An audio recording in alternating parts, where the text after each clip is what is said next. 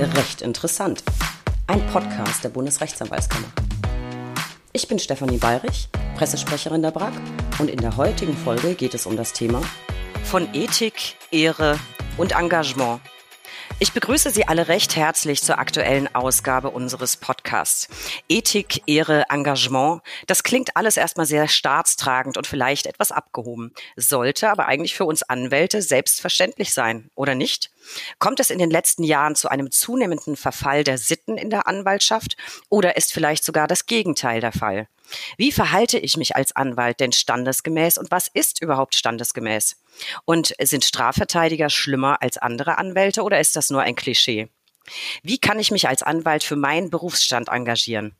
Über diese Themen und über die Bedeutung des Strafverteidigers für unseren Rechtsstaat spreche ich heute mit Herrn Rechtsanwalt Ottmar Kuri aus Hamburg. Lieber Herr Kollege Kuri, es ist mir Ehre und Freude zugleich, dass Sie zugeschaltet sind und Zeit haben, ein bisschen mit mir zu plaudern.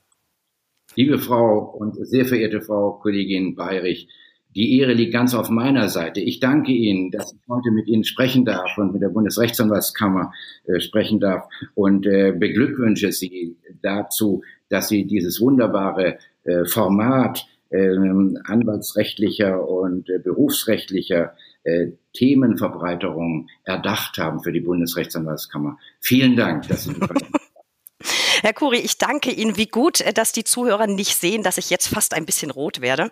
Herr Kuri, ich möchte Sie gern kurz vorstellen. Sie sind Rechtsanwalt und Fachanwalt für Strafrecht, waren lange Jahre Präsident der Rechtsanwaltskammer Hamburg, sind Vorsitzender des äh, Berufsrechtsausschusses der BRAC, Mitglied der Satzungsversammlung. Sie waren mehrere Jahre Vorsitzender der Arbeitsgemeinschaft Hamburger Strafverteidiger und vormals auch Richter am Anwaltsgericht. Lieber Herr Kollege Kuri, erzählen Sie uns doch vielleicht zu Beginn, welche Strafrechtsmandate Sie vornehmlich bearbeiten. Ich denke, das sind wahrscheinlich eher so die großen Sachen. Nun lassen Sie mich vielleicht äh, so antworten. Die vergangenen 20 Jahre waren geprägt von äh, meiner Tätigkeit äh, im wesentlichen Bereich von Wirtschaftsstrafsachen. Äh, Wirtschaftsstrafsachen sind ähm, fordernd, sie sind auch schwierig man kann sie nicht nur als große Mandate bezeichnen, das würde für mich keine Rolle spielen. Daneben allerdings ist auch die Verteidigung von äh, Individuen, auch von Ärzten und Rechtsanwälten immer seit etwa 40 Jahren meine Aufgabe für mich gewesen und die ich sehr gerne wahrgenommen habe. Und zu den großen äh, Wirtschaftsstrafsachen äh, zählen natürlich heute vor allem der Aktienhandel über den Dividendenstichtag, äh, im Volksmund Cum-Ex genannt, oder auch die Dieselaffäre und andere Vorgänge, die jetzt im Hinblick auf die Bankenwelt weiter nicht namentlich benannt werden können. Nee, das natürlich nicht, aber bei vielen Verfahren weiß man das, wenn man aktiv die Presse verfolgt, großes Verfahren, da fällt dann auch relativ häufig Ihr Name in der Presse. Haben Sie aber immer schon diese großen Sachen bearbeitet oder vielleicht ganz äh, normal, wie sagt man, äh, Blut und Erde angefangen bei den kleinen Dingen? Keine Ahnung, Ladendiebstahl im Kaufhaus, bisschen Schwarzfahren, irgendwas in die Richtung? Selbstverständlich. Ich halte das auch für unbedingt erforderlich, dass Rechtsanwälte, die sich dazu entscheiden, in der Strafrechtspflege tätig zu werden und ähm, als Rechtsanwälte Menschen beizustehen im gesetzlich geordneten Strafverfahren, dass diese Kolleginnen und Kollegen alle Arten der Verfahren kennenlernen. Und das beginnt mit den kleinsten Verfahren. Das muss umfassen die sogenannten Blutschweiß- und Tränenverfahren schlimmsten Vorwürfe zählen, die unser Strafgesetzbuch kennt. Beispielsweise die Tötung von Menschen, beispielsweise die schrecklichen Sexualdeliktsverbrechen äh, zum Nachteil von Frauen, zum Nachteil von Männern und vor allem zum Nachteil von Kindern.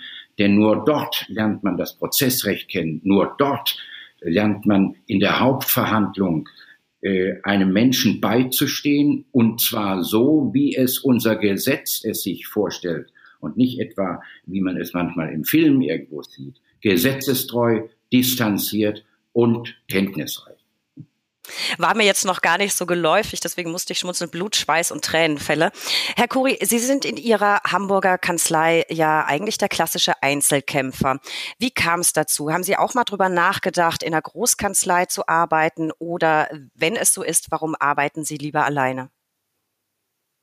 Das hat äh, damit zu tun, äh, dass äh, mein Vater Rechtsanwalt war und mein Großvater Rechtsanwalt und äh, die betrieben ihre Kanzlei zum Teil nur überlappend mal einige wenige Jahre gemeinsam, aber die waren immer Einzelrechtsanwälte.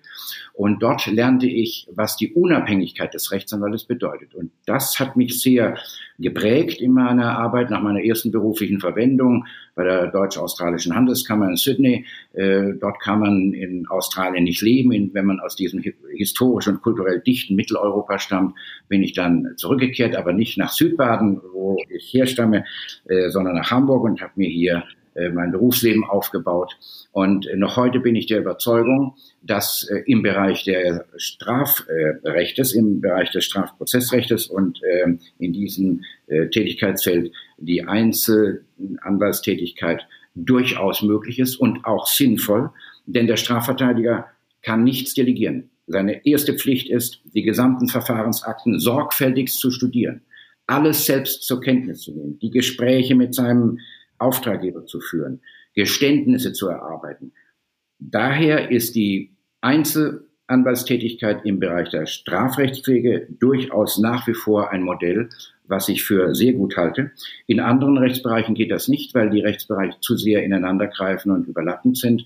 Zivilistisch würde ich mir das niemals erlauben. Da ist es sinnvoll, sich zusammenzuschließen. Im Übrigen, wenn ich das etwas salopp äh, noch anmerken darf, habe ich auch nie das Interesse, irgendwelche Diskussionen zu führen, welche moderne Kunst ich aufhänge und wo ich sie aufhänge und was ich sonst noch alles in meiner Kanzlei tue, das möchte ich alles selbst entscheiden. Das mag etwas egoistisch klingen, ist aber äh, zunächst nur eine Folge des Grundsatzes, dass die Unabhängigkeit des Rechtsanwaltes in der Einzelanwaltstätigkeit in besonderer Weise gewahrt wird.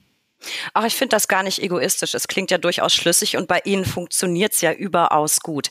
Lieber Herr Kuri, vielleicht beantworten Sie unseren Zuhörern gleich zu Beginn eine Frage, die mir ganz oft im Zusammenhang mit Strafverteidigung gestellt wird, nämlich warum verteidigt man überhaupt bestimmte Täter? Kann man jemanden, der eine besonders schlimme oder schwerwiegende Straftat verübt hat, überhaupt guten Gewissens verteidigen? Ganz viele Menschen verstehen das nicht. Deswegen, vielleicht können Sie da weiterhelfen. Welche Bedeutung hat aus Ihrer Sicht der Strafverteidigung Strafverteidiger für unseren Rechtsstaat und warum hat jeder Täter Anspruch auf eine Verteidigung? Unser Strafprozessrecht ist Ausfluss unserer vorzugehenden Verfassung. Die Strafverteidigung ist ähm, das Element, das unser Rechtsstaat vorsieht, damit Menschen einen Beistand haben, wenn ihnen etwas zur Last gelegt wird. Im Rahmen der Verteidigung geht es nie darum, eine Tat zu verteidigen. Das wäre eine rein politische oder eine sonstige Unfugshandlung. Es geht darum, einem Menschen im geordneten Verfahren mit guten Rechtskenntnissen, auf die beweglich Zugriff genommen werden kann, beizustehen, das Gesetz zu achten und ihm den Beistand zu leisten, der nach unserer Verfassung und nach unserer Prozessordnung vorgesehen ist. Es geht nie darum, sich zu solidarisieren mit irgendeiner strafbaren Handlung. Und ich habe immer abgelehnt, diese politischen Positionen, dass man sagt, ich würde nie einen äh, Täter verteidigen, der im NS-System sich äh, etwas hat zu Schulden kommen lassen oder niemals jemanden, der ähm, eine äh, beklagenswerte Frau vergewaltigt hat. Das darf ein Verteidiger gar nicht unterscheiden. Für ihn muss die Arbeit sein, gesetzestreu Beistand zu leisten und zu sehen, dass das beste Ergebnis, was in er nicht spricht, sondern ein unabhängiges Gericht spricht, erreicht werden kann mit zulässigen Mitteln. Ich glaube, das war sehr gut und nachvollziehbar erklärt. Herr Kuri, steigen wir mal ein bisschen in das Hauptthema ein. Sie sind für mich ja im Prinzip der absolute Experte in Sachen, nennen wir es mal liebevoll, anwaltliche Etikette. Sie sind nach wie vor Vorsitzender des Brauausschusses der BRAG. Sie waren Richter am Anwaltsgericht und lange Präsident der Kammer Hamburg. Wenn man jetzt Präsident einer Kammer ist, hat man zwangsläufig auch viel mit Beschwerdeverfahren gegen Kollegen zu tun, äh, ebenso beim Anwaltsgericht. Also als Experte in Sachen Berufsrecht und ähm, mit Augenzwinkern Benimmregeln Regeln für Anwälte interessiert mich äh, sehr Ihre persönliche Einschätzung. Wie hat sich die Anwaltschaft entwickelt, was die Achtung des Berufsrechts angeht, so in den letzten Jahren? Würden Sie sagen, zum Positiven oder zum Negativen? Ich würde es weder zum Positiven benennen wollen, noch zum Negativen benennen wollen. Ich würde deutlich machen wollen, dass es keine deutlich messbare Verschlechterung gegeben hat. Aber Was mir etwas missfällt, ist, dass im gesamtgesellschaftlichen Gefüge die Achtung vor den Ehrenschutztatbeständen, die wir kennen, Beleidigung, üble Nachrede und Verleumdung, äh, zurückgedrängt worden ist. Und das lässt sich bedauerlicherweise auch trotz des Gebotes, sachlich zu operieren für den Rechtsanwalt, ähm, in der Anwaltschaft feststellen. Aber es gibt noch andere Elemente, die mich beunruhigen, was den Berufsstand anbelangt. Ich bin kein Freund übertriebener Werbung, die dazu führt, dass Mandanten in die Kanzlei gelockt werden. Es soll sachlich bleiben. Hier äh, stelle ich äh, zum Teil Entgleisungen fest, die mir nicht gefallen. Und ähm, trotz meines Respektes gegenüber den Kollegen in US-amerikanischen Kanzleien und auch in britischen Kanzleien, die sehr leistungsfähig und gut sind, habe ich große Bedenken, wenn in solchen international operierenden Kanzleien aus den Vereinigten Staaten beispielsweise vorgegeben wird, so und so viel billable hours, abbrechbare, abbrechenbare Stunden müssten im Jahr erbracht werden. Ich sehe das gelegentlich als ein, ein äh, eine versuchte Anstiftung zum Betrug. Was soll ein junger Anwalt, der diese Billable Hours nicht erreichen kann, denn dann eigentlich noch leisten, außer falsch abzurechnen, wenn er seinen Beruf nicht verlieren will? Hier müssen wir immer sehr streng bleiben und natürlich auch im Hinblick auf Fremdkapital. Das heißt, die Unabhängigkeit des Rechtsanwalts muss streng gewahrt bleiben. Aber wir müssen uns auch im Umgang immer daran orientieren, dass wir Rechtsanwältinnen und Rechtsanwälte sind und nicht Unrechtsanwältinnen und Unrechtsanwälte. Deshalb ist für uns es verboten und versagt, zu beleidigen oder aber übel nachzureden. Und dass das Lügeverbot für den Rechtsanwalt gilt, das hat nun der Bundesgerichtshof schon immer entschieden. Und äh, da sollte man es dabei belassen und sich an dieses Lügeverbot auch halten. Das ist nämlich durchaus möglich. Anders als der Beschuldigte, der Lügen erzählen kann, gilt für den Rechtsanwalt das Lügeverbot und sich daran zu halten, ist nun wirklich keine Kunst. Äh, das würde ich unter, unterstreichen. Ich bin ja schon mal beruhigt, dass Sie offensichtlich nicht der Auffassung sind, dass es einen gewissen Sittenverfall im Anwaltsberuf gibt. Ich denke aber schon, vielleicht liegt es auch an der Berichterstattung in der Presse. Manchmal fragt man sich, gibt es heutzutage eigentlich noch Grenzen? Man liest immer wieder von sehr ausfallenden, äh, gelinde gesagt, sehr markigen Statements von Anwälten. Ich persönlich habe selbst schon Schriftsätze von Kollegen erhalten, die zwar fachlich unglaublich schlecht waren, dafür aber so voller persönlicher Angriffe steckten, also vor allem auf die Mandanten, dass mir äh, quasi beinahe die Spucke weggeblieben ist. Und ich bin nicht besonders empfindlich und damit ich sprachlos bin, dafür braucht es schon einiges. Äh, würden Sie sagen, dass uns das im Anwaltsalltag heute ein bisschen häufiger begegnet als früher oder liegt es vielleicht auch an der Berichterstattung, dass wir das nur so wahrnehmen?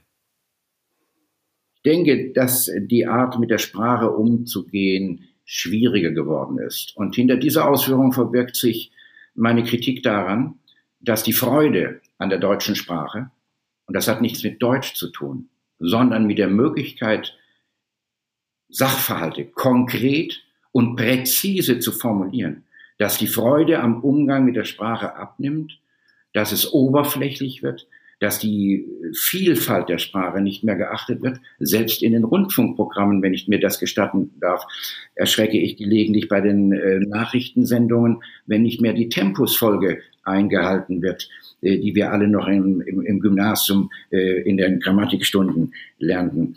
Aber wer nicht lernt, mit der Sprache umzugehen, sie dann scharf zu äh, äh, nutzen, wenn es geboten ist, aber in der geeigneten Form, der entgleist sehr schnell in den Bereich ähm, des äh, selbstkompromittierenden Beleidigens und des Herabsetzens von anderen Menschen. Und das sollten wir unterlassen. Wir sollten nie als Rechtsanwältinnen und Rechtsanwälte andere herabsetzen und äh, herabwürdigen.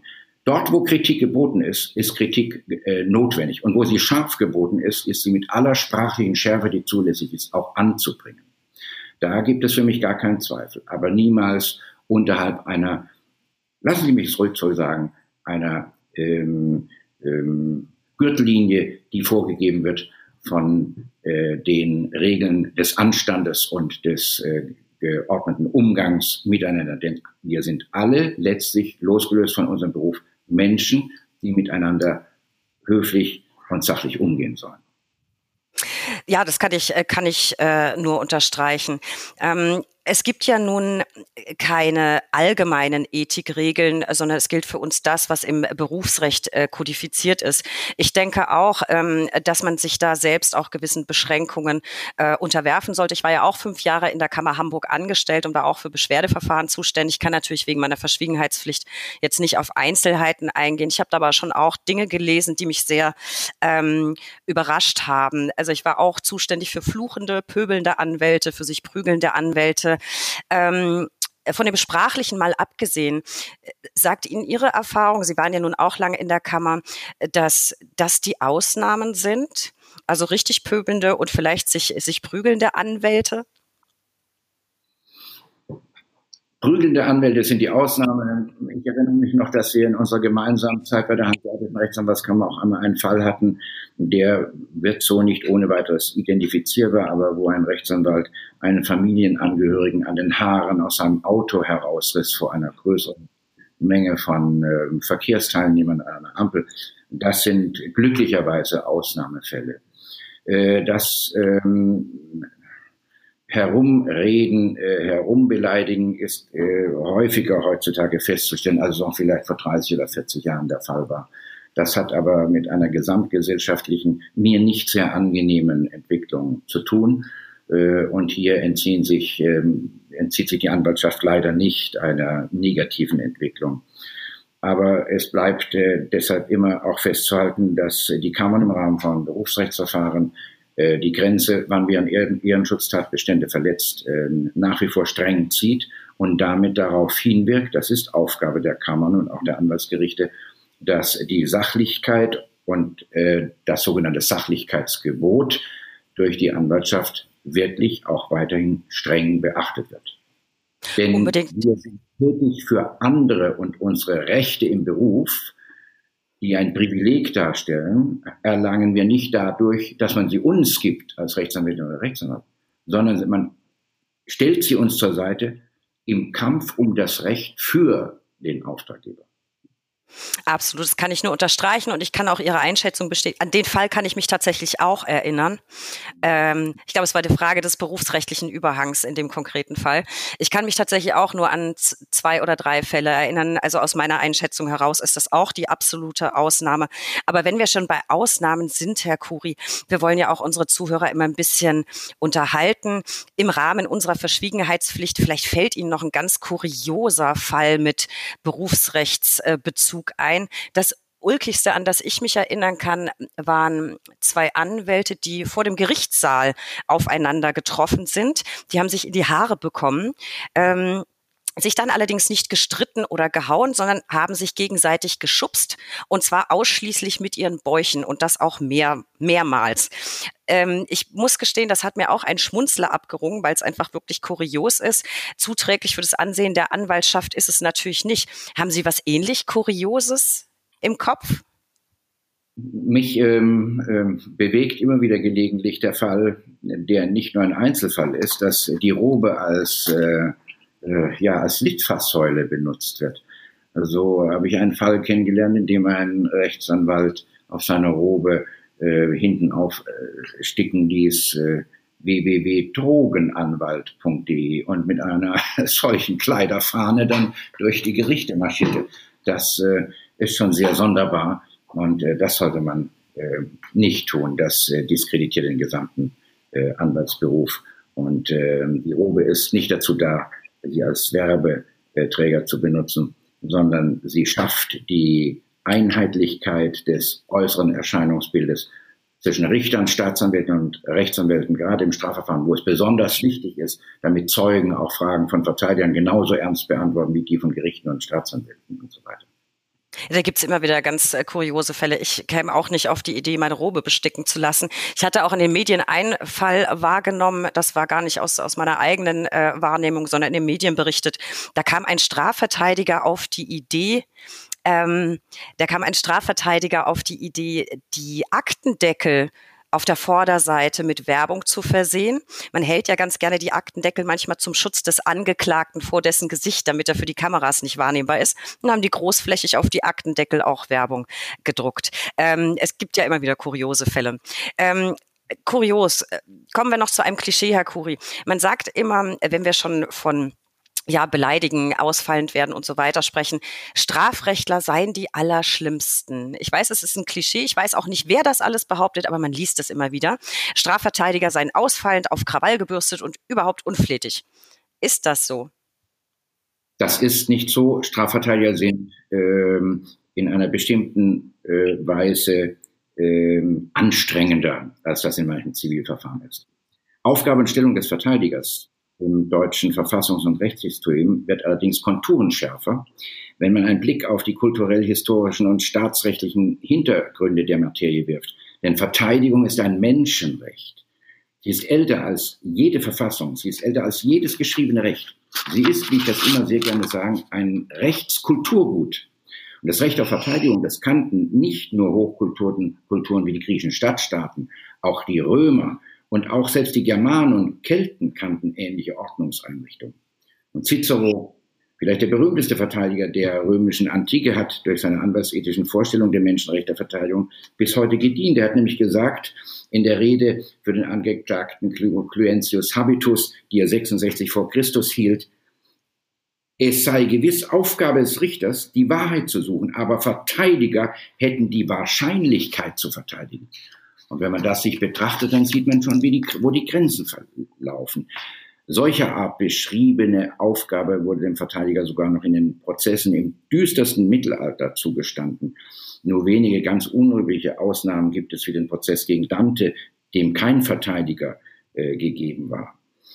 Aber letztlich ist die Verteidigung eben ein vom Gesetzgeber gewolltes Instrument, wenn ich es mal entpersonalisieren darf, das mit allen gesetzlich zulässigen Mitteln das beste Ergebnis erreichen soll, was äh, in unserem Rechtssystem erreicht werden kann. Und da kann es zu Auseinandersetzungen kommen in der Sache und über das Recht.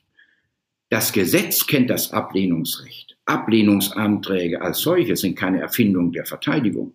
Der Missbrauch gelegentlich ist Verteidigung anzulasten, weil eine mangelnde Distanz oder Rechtsprüfung den einen oder anderen Verteidiger dazu äh, zu bringen scheint, äh, un unsinnige äh, Ablehnungsanträge zu stellen. Aber es ist selbstverständlich, dass in einem konfrontativen Verfahrenssystem, das das Gesetz vorgibt, Auseinandersetzungen natürlich viel deutlicher ablaufen als beispielsweise im Zivilverfahren, wo ja häufig auch eine vergleichsweise Einigung gesucht wird und schnell gefunden wird. Deshalb, die Verteidiger sind nicht schlimmer. Wir bilden ab, was das Gesetz vorgibt. Also ich würde sagen, jetzt haben Sie ein klitzekleines äh, Klischee ganz ähm, formvollendet unter kleinem Geschichtsexkurs aus der Welt geschaffen. Sehr, sehr gut. Ähm, ich sehe, Strafverteidiger sind nicht schlimmer als alle anderen. Sie beleidigen auch nicht öfter als alle anderen. Das äh, bringt mich zum nächsten Stichwort, nämlich Unsachlichkeit. Rein berufsrechtlich, Herr Kuri, hat ja das Berufs, äh, das Bundesverfassungsgericht die Regelung der Unsachlichkeit in 43a Absatz 3 Brau relativ weit ausgelegt. Ein Anwalt ähm, ist demnach nur dann unsachlich, wenn er wirklich beleidigt. Was mich jetzt interessieren würde, Sie haben an sich ja selbst sehr hohe Ansprüche. Sollten wir Anwälte uns selbst ohne vom Gesetz dazu verpflichtet zu sein, vielleicht viel strengere Maßstäbe auferlegen, als es das Bundesverfassungsgericht tut. Gibt es sowas wie eine ungeschriebene Anwaltsethik? Haben wir ein Stück weit die Pflicht, unsere Berufsehre zu verteidigen? Und sind wir nicht auch letztlich mit dafür verantwortlich, dass die Anwaltschaft von der Öffentlichkeit als seriöses und kompetentes Organ der Rechtspflege wahrgenommen wird? Lange Rede, kurzer Sinn. Anders ausgedrückt, würden Sie sagen, ein rein abstrakt betrachtet berufsrechtskonformes Verhalten ist immer auch automatisch tadellos standesgemäß. Das Letztere würde ich bejahen und die Entscheidung des Bundesverfassungsgerichts, die äh, wird äh, in meinem Inneren äh, zu einer heiligen Entscheidung geadelt, weil sie eine ganz wichtige Grenze zieht im Rahmen unserer beruflichen Tätigkeit, dass wir die Ehrenschutztatbestände achten und dass wir das Sachlichkeitsgebot achten. Und wenn man das beachtet, kann man nichts falsch machen. Selbstverständlich können besondere Schärfen im Umgang oder äh, Tonlagen auch vermieden werden. Die sind nicht immer notwendig. Ich finde es richtig, wenn die Arbeit der Rechtsanwältinnen und Rechtsanwälte auch am Ziel orientiert ist, dass man Menschen dafür gewinnt, für bestimmte Rechtsauffassungen und Positionen. Das kann man nicht, indem man den anderen dessen Haltung äh, wie mit einem nassen Lappen in das Gesicht schlägt, um ein solch brutales äh, Bild mal zu nutzen, sondern äh, nur dann, wenn man mit guten Argumenten ihn anspricht und versucht, diese Argumente in den Diskurs einzubringen und ein, ein Prozess des Nachdenkens äh, zu starten beginnt, Deshalb ist auch der Umgang miteinander losgelöst von der Entscheidung des Bundesverfassungsgerichts aus meiner Sicht immer gut, äh, wenn Höflichkeitsregeln und äh, die allgemeinen Anstandsregeln hier auch berücksichtigt werden. Im Prozess selbst, im Strafprozess selbst, kann es heftiger zugehen und gelegentlich ist auch die strenge Erwiderung und die sehr strenge äh, Zurechtweisung von Verfahrensbeteiligten, die sich nicht an das Gesetz halten, bei meinem hohen Respekt vor Richterpersönlichkeiten muss ich sagen, gibt es das auch bei Gerichten gelegentlich und auch bei den Beamten der Staatsanwaltschaft, wie bei uns auch. Aber immer ist die Form letztlich einzuhalten und das Sachlichkeitsgebot hilft uns hier sehr viel weiter.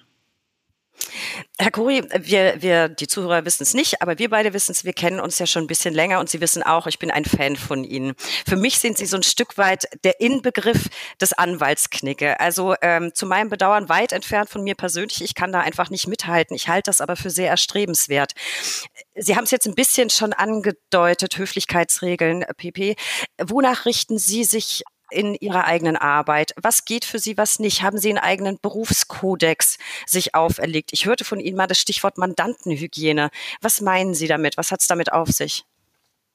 Ich habe mir sicher keinen verschrifteten Berufskodex auferlegt und ich bin auch gegen jede Art von Verschriftung von äh, Verhaltensregeln, weil wir neben der Bundesrechtsanwaltsordnung und den ähm, Entscheidungen unserer hohen Gerichte nichts äh, niederlegen sollten. In der damaligen Diskussion darüber habe ich mich immer dagegen gewandt, weil ähm, das aus meiner Sicht keinen Sinn macht.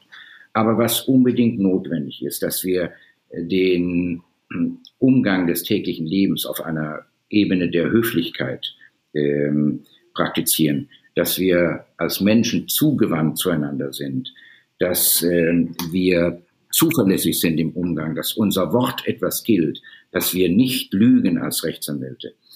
Und ähm, was mir auch wichtig ist, die Menschlichkeit im Umgang, die sollte man immer achten und man sollte sie immer auch berücksichtigen. Ich höre manchmal von Kollegen, äh, dass äh, die in einen Saal reingehen und äh, Justizwachtmeister und Protokollführerinnen sitzen da, sehr freundliche, liebenswürdige äh, Damen und Herren, die man über Jahrzehnte schon kennengelernt hat. Und die grüßen nicht einmal. Dann frage ich, warum grüßen Sie denn den Herrn Wachtmeister nicht? Der ist doch nur der Wachtmeister. Solche Haltungen sind der Anwaltschaft fremd der Umgang mit Menschen darf sich nicht unterscheiden, ob das ein Richter oder ein Beamter der Staatsanwaltschaft oder Kollege ist, sondern wir müssen den menschlichen Umgang miteinander pflegen und äh, wir sollten unsere grundsätzlichen äh, Regeln des Benehmens niemals vor Gericht und im äh, Umgang mit unseren Aufgaben in unserem Beruf hinten anstellen.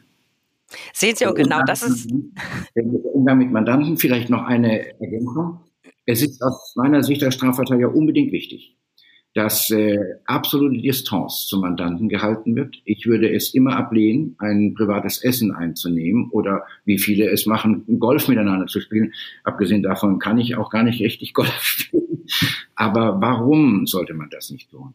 Das ist nicht etwa eine Abneigung gegenüber Menschen, die den, in die Verfahrensrolle eines Beschuldigten bekleiden, sondern es geht um die Urteilskraft die Urteilskraft wird genommen, je näher die Beziehung des Menschen zueinander gestaltet wird.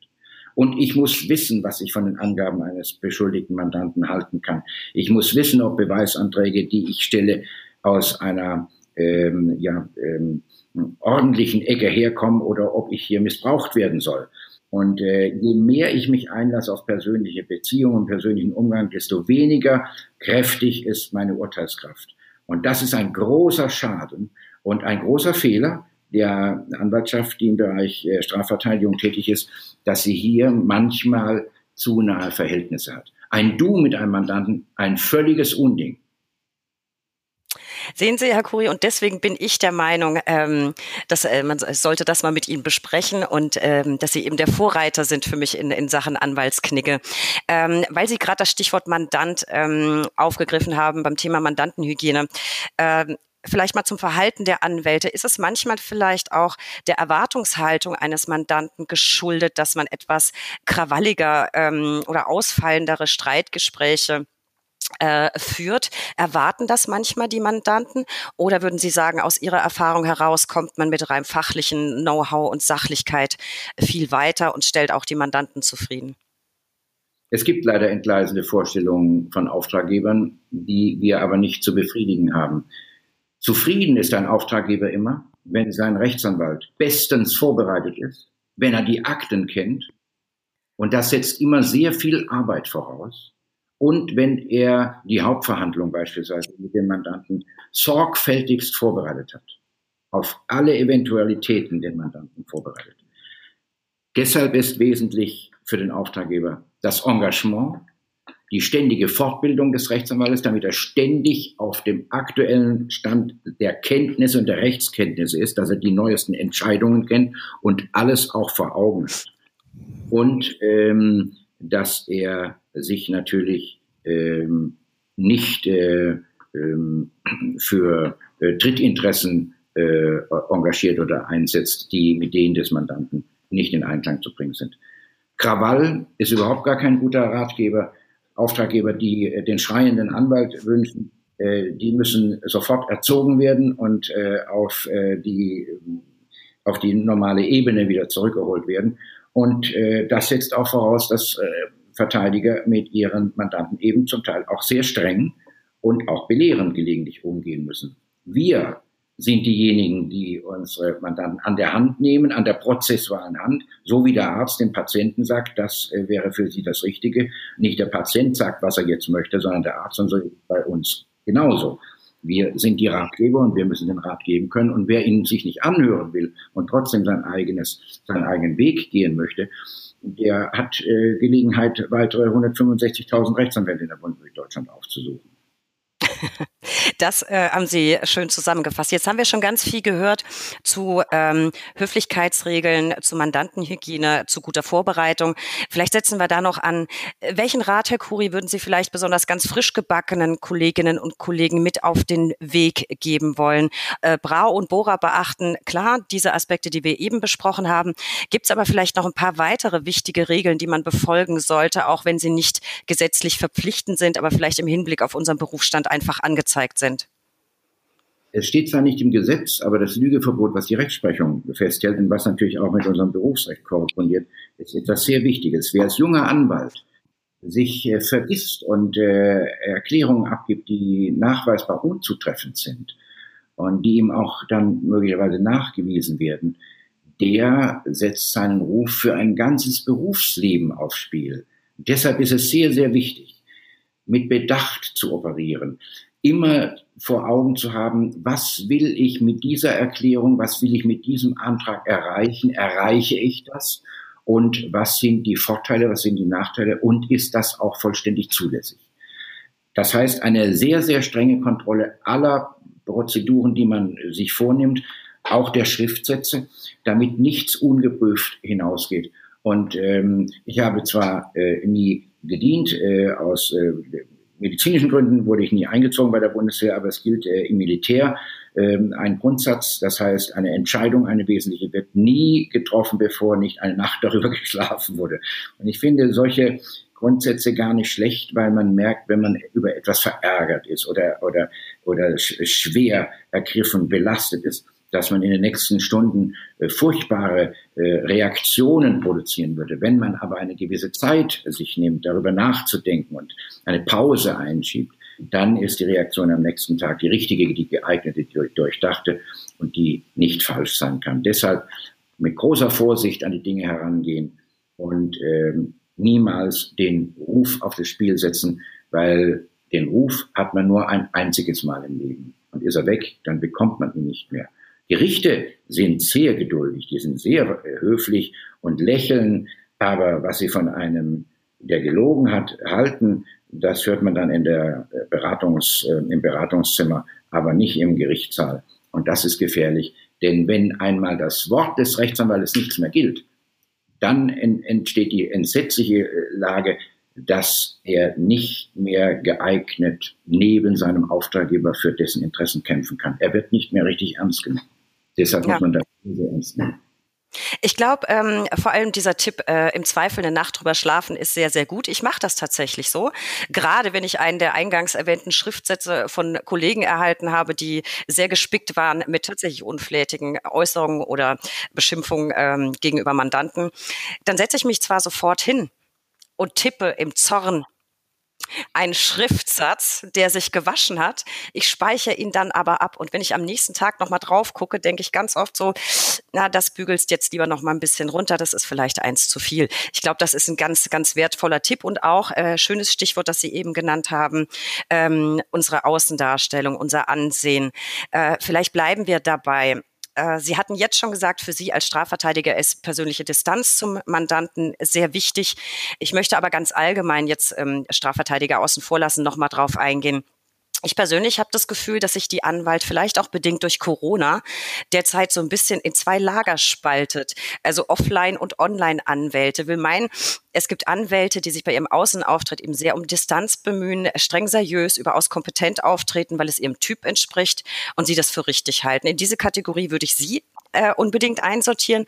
Und ich persönlich finde, dass das zu vielen von mir sehr geschätzten Kollegen auch hervorragend passt und sie das nicht im geringsten ändern sollten.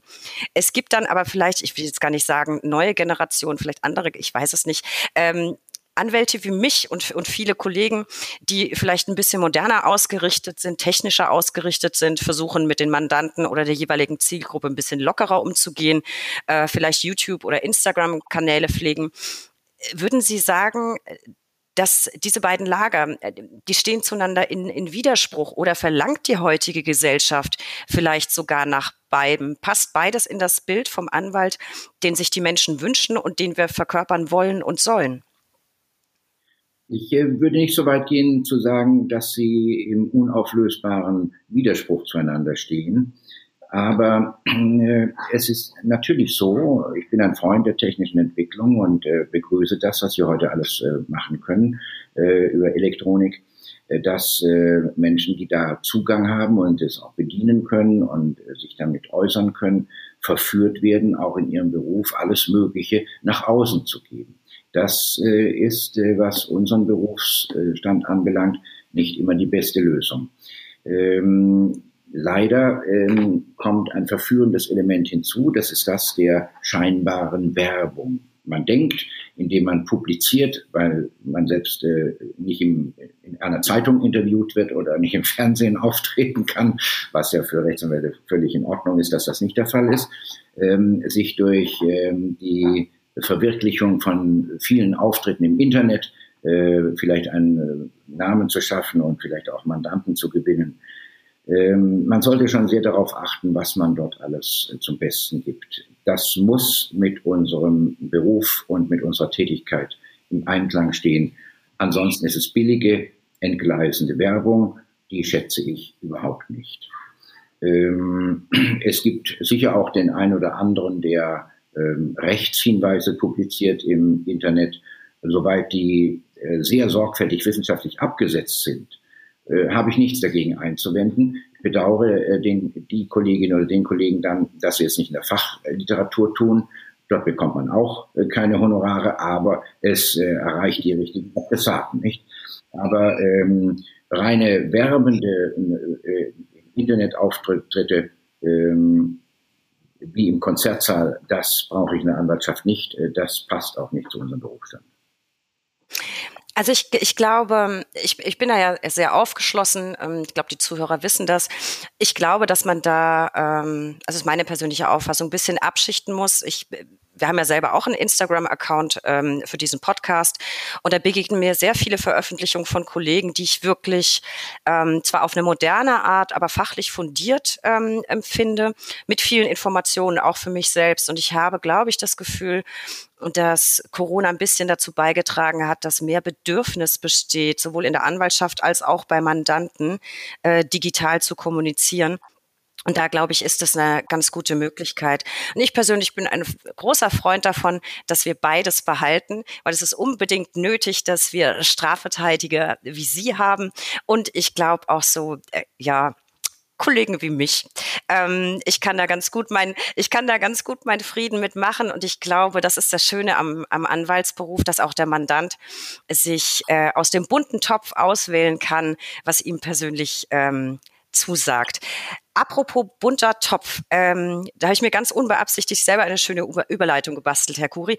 Bunter Topf, Sie sind ja im Brau-Ausschuss äh, Vorsitzender und deswegen an vorderster Front, wenn es ums äh, Berufsrecht geht. Was halten Sie denn von den aktuellen jüngsten berufsrechtlichen Entwicklungen oder Gesetzentwürfen? Gab es da was, was Sie besonders erzürnt oder aufgeregt hat oder ähm, haben Sie etwas besonders begrüßt? Ich habe zunächst mal sehr viel Arbeit in den letzten Monaten mit äh, der sogenannten Braureform gehabt. Ähm, das sind äh, die Vorschläge des Ministeriums, die dann in einen Regierungsvorschlag mündeten, jetzt vom Bundesrat kommentiert werden und äh, so weiter.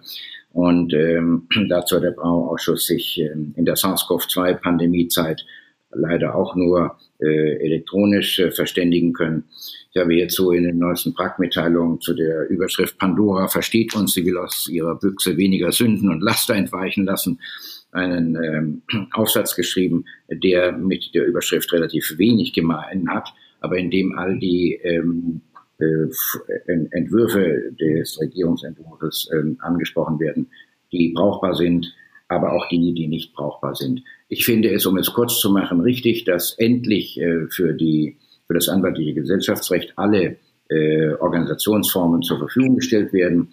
Äh, was äh, ich nicht nachvollziehen kann, sind andere äh, berufsrechtliche Einschränkungen, so zum Beispiel im Hinblick auf die äh, Problematik der Wahrnehmung widerstreitender Interessen. Da ist ein Entwurf drin, der nichts taugt. Dazu hat der Strafrechtsausschuss der Bundesrechtsanwaltskammer eine externe Stellungnahme abgegeben und die Stellungnahme des äh, Berufsrechtsausschusses, Brauausschusses zu all den Änderungsvorschlägen, die las, lässt sich ja überall nachlesen und auch in dem Aufsatz vertrete ich nichts anderes, als, die, als der Ausschuss selbst äh, vertreten hat.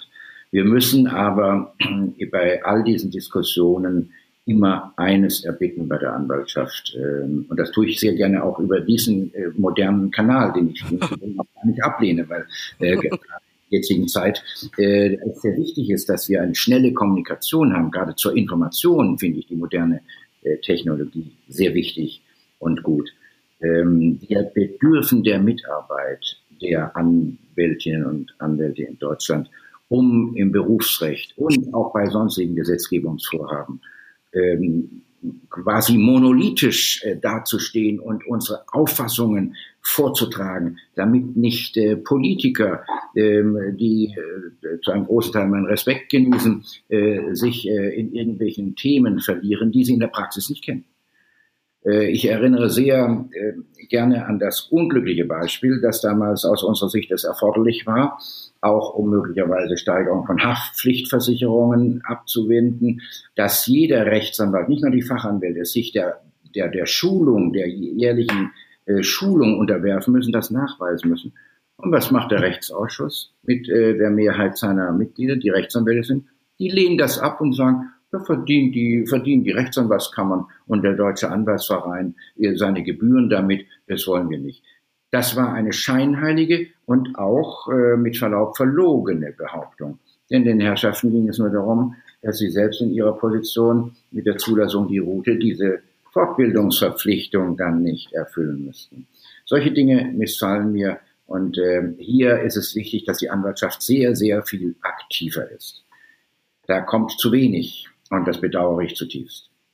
Ja, zumal an das Thema kann ich mich noch gut erinnern, zumal äh, gar nicht jede Kammer überhaupt äh, Fortbildungseinrichtungen hat und die BRAC verdient daran ja schon gar nichts.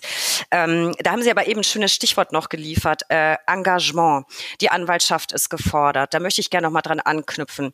Ähm, ich war ja nun zwar nicht ehrenamtlich, aber ähm, ja, angestellt bei der Kammer Hamburg, habe deswegen viel mit dem Kammerwesen zu tun gehabt.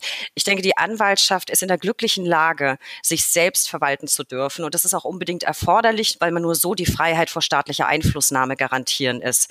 Und die BRAG ist in diesem ganzen Zusammenspiel der Dachverband und Teil der Selbstverwaltung. Für den einzelnen Anwalt sind aber die 28 Kammern zuständig. Jede Kammer verfügt über einen Vorstand, über ein Präsidium. Und die sind alle besetzt mit ehrenamtlich tätigen Kolleginnen und Kollegen. Das heißt, die Selbstverwaltung der Anwaltschaft ist auch auf die Mitwirkung der Anwaltschaft dringend angewiesen. Ähm, das würden Sie so ja wahrscheinlich unterschreiben, Herr Kuri. Nicht nur unterschreiben, sondern äh, unbedingt bestätigen und einfordern, dass es auch weiterhin so bleibt. Die Selbstverwaltung ist ähm, nicht etwas Selbstverständliches, auch wenn die ersten beiden Silben der Begriffe identisch sind. Die Selbstverwaltung wurde ähm, in das Leben gerufen, nachdem man feststellte, dass wir mit durchaus vernünftigen Erfahrungen der Staatsverwaltung nicht bestens beraten waren. Warum? Über die Rechtsanwältinnen und Rechtsanwälte und äh, die Ausübung des Berufes entschieden Beamtinnen und Beamte die den Beruf selbst nie ausgeübt hatten. Diese große Berufsfern war das eigentliche Problem. Und daraufhin kam man auf die Idee, die Selbstverwaltung einzuführen. Fiskalische Interessen spielten auch eine Rolle. Wir können es sehr viel günstiger als der Staat. Deshalb gibt es auch in anderen Bereichen Verkammerungen, Ärzte, Steuerberater, Wirtschaftsprüfer und so weiter. Und die Selbstverwaltung gestattet und ermöglicht den Rechtsanwälten Wächter ihres Berufes und des Berufsrechtes zu sein und dafür einzutreten, dass dieser Beruf so ausgeübt wird, wie wir ihn uns alle idealiter vorstellen. Die ehrenamtliche Tätigkeit ist nach meiner Überzeugung in einem Gemeinwesen unbedingt erforderlich. Für mich war die Entscheidung, ein Leben lang ehrenamtlich tätig zu sein, beispielsweise bei den Strafverteidigern oder als Präsident der Kammer oder im Ausschuss oder äh, in anderen Bereichen. Ich bin auch Mitglied des Kuratoriums der Hamburgischen Kulturstiftung oder Yad Vashem, ähm, des, äh, der Einrichtung, die an die Vernichtung des, Euro, des äh, europäischen Judentums in Israel erinnert. Für mich war das wesentliche Motiv, die Selbstverwaltungen stark zu halten, Ehrenamt stark zu halten. Warum? Weil die Gesellschaft unser gutes Gemeinwesen, was von einer vorzüglichen Verfassung verklammert wird, erhaltenswert ist. Wir alle haben viel gelernt aus der Verbrechenszeit des Nationalsozialismus, aus dem rechtlichen Verbrechertum, aus dem Völkermord, aus all den Dingen. Und ich möchte, dass eine Gesellschaft, ein Gemeinwesen von innen heraus so stark ist, dass es nie mehr zu solchen Entwicklungen kommt. Für mich ist der Grundsatz nie wieder Auschwitz ein mein Leben prägender Grundsatz. Und ähm, deshalb halte ich das ehrenamtliche Engagement für unbedingt notwendig. Ich bin immer noch der Auffassung, dass auch die ähm, Entscheidung in Hamburg, dass wir keine Aufwandsentschädigung zahlen im Vergleich zu anderen Kammern, die richtige ist, weil sich äh, Menschen engagieren sollen, die wirklich die Selbstverwaltung unterstützen wollen. Ich habe keine Bedenken, wenn gewisse Aufwandsentschädigungen bezahlt werden, aber es muss im Inneren der Menschen auch die Bereitschaft geben, auch ohne Aufwandsentschädigung im Ehrenamt für unser Gemeinwesen sich einzusetzen. Und ähm, ich halte es für unbedingt erforderlich, dass die Anwältinnen und die Anwälte sehr viel mehr darüber nachdenken, wie sie die Selbstverwaltung unterstützen können. Zu kandidieren ist kein Problem. Die Mitarbeit ist auch wirklich erfüllend. Man beschäftigt sich mit vielen Rechtsfragen, mit denen man sonst nichts zu tun hat. Man lernt vieles kennen. Und äh, die Gestaltung, die rechtliche Gestaltung mit der Diskussion mit dem Landesjustizministerium, mit dem Bundesjustizministerium. All das ist nur sinnvoll und äh, förderlich, weil es unserem Staat, unserem Gemeinwesen, uns allen nützt. Ich danke Ihnen. Das war, das war äh, ganz großartig. Das war ja fast schon eine Werbeansprache ähm, für das Ehrenamt. Ähm, die Richtung wollte ich tatsächlich äh, Sie sowieso noch eben ansprechen. Dann haben wir das jetzt schon miterledigt. Ich glaube, was auch ein ganz wichtiger Punkt ist, über den sich vielleicht viele Kolleginnen und Kollegen nicht so im Klaren sind, vereinfacht ausgedrückt, kann ich auf Ebene des Kammerbezirks Rechtspolitik aktiv mitgestalten. Denn es ist ja auch so, dass viele rechtspolitische Fragen zunächst in den Kammervorschriften Kammervorständen behandelt werden, bevor sie dann von den Kammern in die Hauptversammlung der BRAC getragen werden und dann auf Bundesebene durch die BRAC vertreten und geltend gemacht werden. Und deswegen hätte ich immer gedacht, die Kammern müssten doch eigentlich überrannt werden von Kolleginnen und Kollegen, die sich zur Wahl stellen wollen. Das ist teilweise nicht so, habe ich gehört, aus verschiedenen äh, Kammerbezirken. Ähm, woran kann das liegen, Herr Kuri? Und was müsste man daran ändern? Und wie könnte man das vielleicht aus Ihrer Sicht ändern? Zuallererst ähm, ist es wichtig, dass ähm, äh, Kolleginnen und Kollegen angesprochen werden und mit der Wichtigkeit dieser Aufgabe vertraut gemacht werden. Darüber hinaus haben die Kammern auch eigene, eine eigene Verantwortung. Sie müssen immer deutlich machen, dass äh, dort ähm, Präsidenten, ähm, Vorstände, Präsidien in ein Ehrenamt im Rahmen einer demokratischen Wahl ähm, äh, gewählt werden. Und deshalb muss man aus eigenem Antrieb nach einer gewissen Zeit, sagen wir mal zehn, zwölf Jahre, auch wieder das Amt zur Verfügung stellen, damit eine Dynamik auch da bleibt, damit Nachfolger kommen können, damit die Dinge nicht über Jahrzehnte lang gleich sind. Das ist etwas, was im Rahmen der 28 Kammern nicht überall so gehandhabt wird wie in Hamburg. Ähm, das kann die Selbstverwaltung etwas behindern, weil viele dann denken, da kann ich sowieso nie gewählt werden und äh, wie soll ich da mitarbeiten? Das heißt, es muss immer wieder äh, Erneuerungen geben, es müssen immer wieder neue Ideen äh, greifen. Und äh, selbstverständlich muss eine Kammer auch gegenüber ihren Mitgliedern aktiv sein. Sie muss in ihrem Kammerreport möglichst viel Information bieten. Sie muss Veranstaltungen äh, ins Leben rufen. Wir machen in Hamburg den Hamburger Rechtstag. Äh, der wird zwar auch nicht immer so besucht, wie ich mir das mal als dessen Gründer gewünscht habe, aber immerhin, es ist eine, eine Ebene, auf der man sich rechtlich austauschen kann. Äh, das heißt, wir müssen immer und immer wieder werben, äh, an der Selbstverwaltung mitzuwirken. Und ähm, solange es mehr Kandidaten gibt als Plätze in den Gremien, können wir zufrieden sein. Wenn es gleich ist oder weniger wird, dann ist das ein Alarmzeichen. Dann muss alles getan werden, um Personen und Persönlichkeiten anzusprechen, um sie zur Mitarbeit zu, äh, äh, ja, ja, nicht überreden, sondern sie zu bitten, sich äh, mit äh, zu engagieren und zu kandidieren. Vielleicht haben wir jetzt mit unserem Gespräch da auch ein bisschen dazu beigetragen, das Ehrenamt etwas zu bewerben. Ähm, bleiben wir beim Ehrenamt und beim Engagement. Das ist vielleicht jetzt, habe ich Sie mal sozusagen am Wickel, Herr Kuri, ist das mal eine schöne Gelegenheit, auch Ihnen mal zu danken für Ihren Einsatz, den Sie ja ähm, nicht nur lange Jahre erbracht haben, sondern immer noch erbringen im Berufsrechtsausschuss der BRAC. Und apropos Ausschuss, auch in den Fachausschüssen der BRAC kann man sich bewerben beziehungsweise äh, ehrenamtlich engagieren. Äh, Gleiches gilt für die Satzungsversammlung. Vielleicht machen wir dazu mal eine eigene Folge, Herr Kuri, und erklären ein bisschen, was man da beachten muss und wie das alles läuft. Ähm, Sie haben das jetzt schon viele Jahre getan, wie ich sagte, und tun es noch. Sie waren ja auch lange Jahre sozusagen Mon Président in, in der Regionalkammer.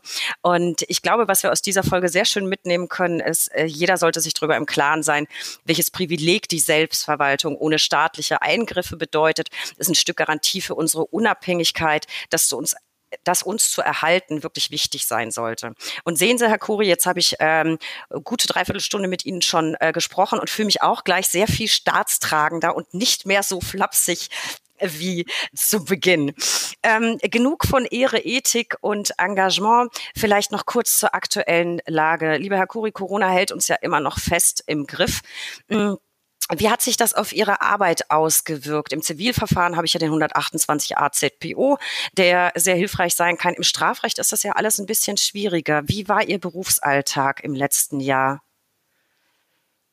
Abgesehen davon, dass ich nicht reisen konnte, Auslandsmandate nicht wahrnehmen konnte, was ich sehr bedauert habe, weil das immer besonders äh, schön ist, wenn man äh, im Ausland äh, seine Unterredungen, Gespräche führen kann, war äh, es nicht weniger Arbeit, äh, was zu leisten war. Allerdings ist die Anzahl der Hauptverhandlungen deutlich zurückgegangen.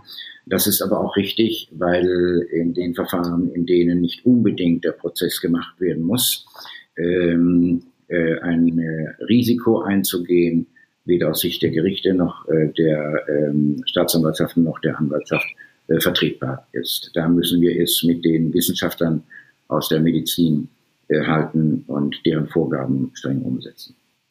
Ja, das denke ich auch. Sie erwähnten, Sie reisen viel. Wie ist es denn äh, privat ergangen? Ich weiß, dass Sie nicht nur beruflich viel reisen, sondern auch sehr gerne privat. Äh, Sie sind ein Kunst- und Kulturfreund. Wie ist es Ihnen persönlich ergangen? Wie haben Sie das letzte Jahr mental weggesteckt?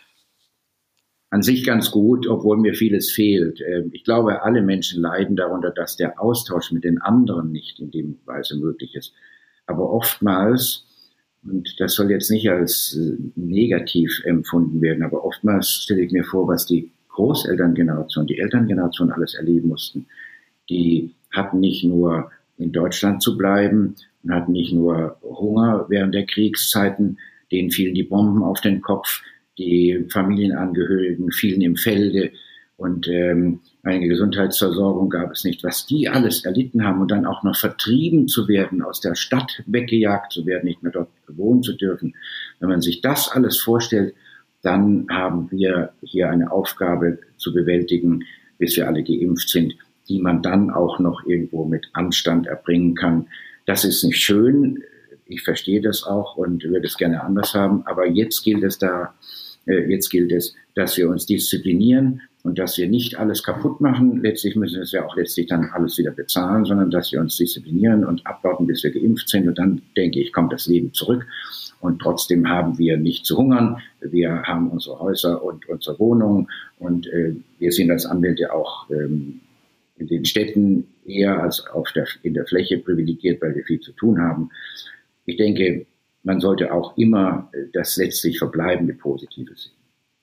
Da gebe ich Ihnen völlig recht. Ich glaube auch, es ist vieles Jammern auf hohem Niveau. Und wenn man jetzt sieht, ähm, wir können uns nicht treffen, wir können uns aber gleichwohl bei dieser Aufzeichnung sehen, ähm, das wäre, naja, vor 100 Jahren noch alles deutlich schlimmer gewesen.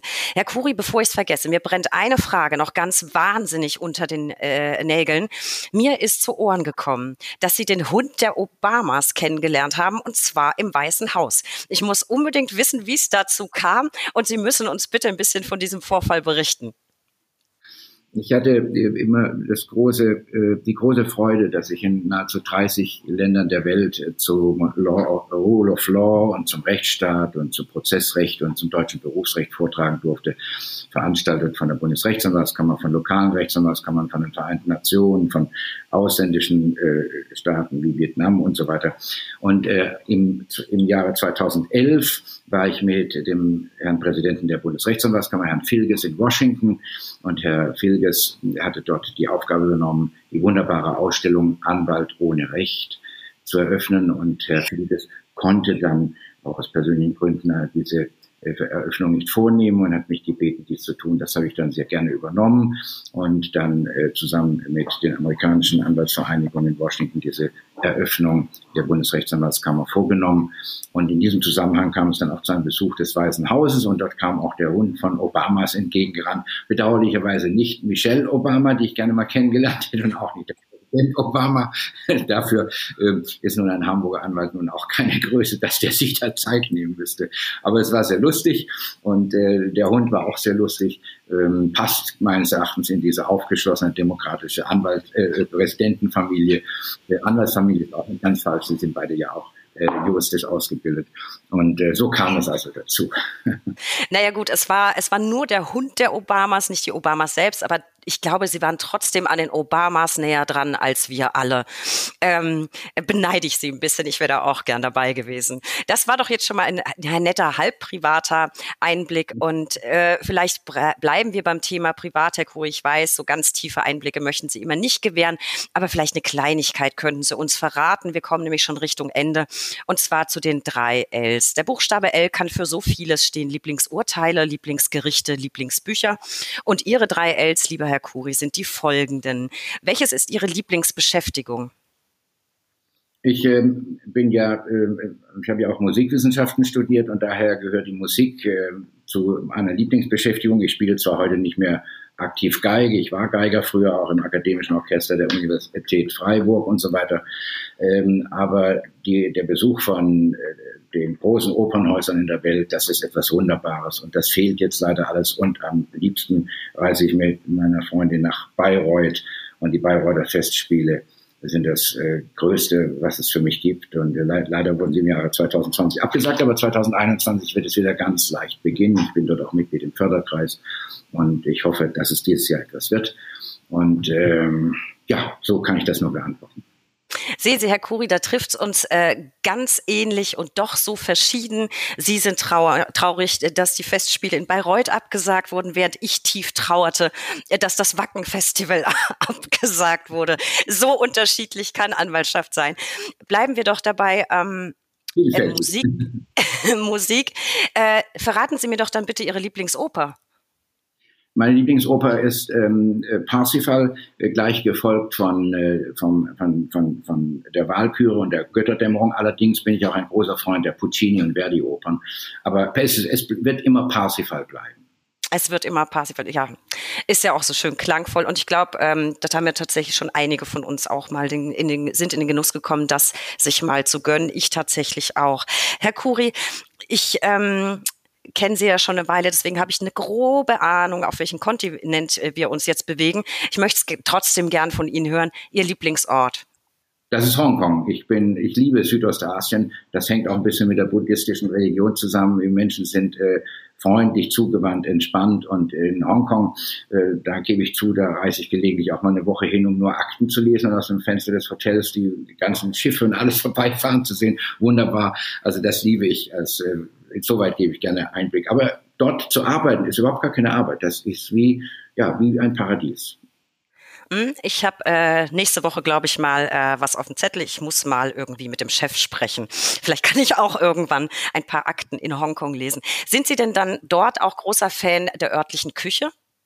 Ja, die äh, Südostasiaten sagen ja, dass die Vietnamesen die besten Köche in Südostasien seien, aber so weit kann ich nicht differenzieren. Ich esse gerne asiatisch, aber das ist nicht der Grund, weshalb ich nach Hongkong reisen würde. Es ist nee, einfach diese Lage und diese Stadt und so weiter. Netter, netter Nebenaspekt. Für mich jetzt eigentlich das falsche Thema. Ich mache nämlich jetzt seit drei Tagen Detox und darf nichts essen. Das war ähm, ungut, das jetzt anzusprechen. Aber das ist nicht das Problem unserer Zuhörer, sondern meines. Lieber Herr Kollege Kuri, es war mir ein außerordentliches Vergnügen, mich heute mit Ihnen unterhalten zu dürfen. Sie haben sehr interessante Einblicke gewährt. Ich glaube, Ehre, Berufsehre, Berufsethik, das sind sehr wichtige Themen. Und damit sollte sich einfach jeder Kollege und jede Kollegin ab und zu mal beschäftigen. Und apropos apropos beschäftigen. Liebe Zuhörer, bitte beschäftigen Sie sich weiterhin mit diesem Podcast. Abonnieren Sie diesen Podcast. Folgen Sie uns auf Instagram unter recht unterstrich interessant und holen Sie sich die neuesten Infos rund um Corona auf www.brack.de slash Corona. Lieber Herr Kuri, ich danke Ihnen sehr. Ich glaube, Sie haben nicht nur mich, sondern auch viele Kolleginnen und Kollegen und die sonstigen Zuhörer heute wieder ein bisschen schlauer gemacht. Ich danke Ihnen sehr und ich hoffe, Sie bleiben gesund und wir sehen uns bald persönlich wieder. Ich danke Ihnen sehr, liebe verehrte Frau Bayrich, für das schöne Gespräch, was ich mit Ihnen führen durfte und für dieses interessante Format, was ich so jetzt auch intern kennenlernen durfte. Ich wünsche Ihnen alles Gute und äh, ich wünsche Ihnen eine baldige Impfung. und, äh, genau das, das ist das. das ist großartig, Herr Kuri, das werde ich mir notieren. dass Ich wünsche baldige Impfung ist das neue Bleib gesund.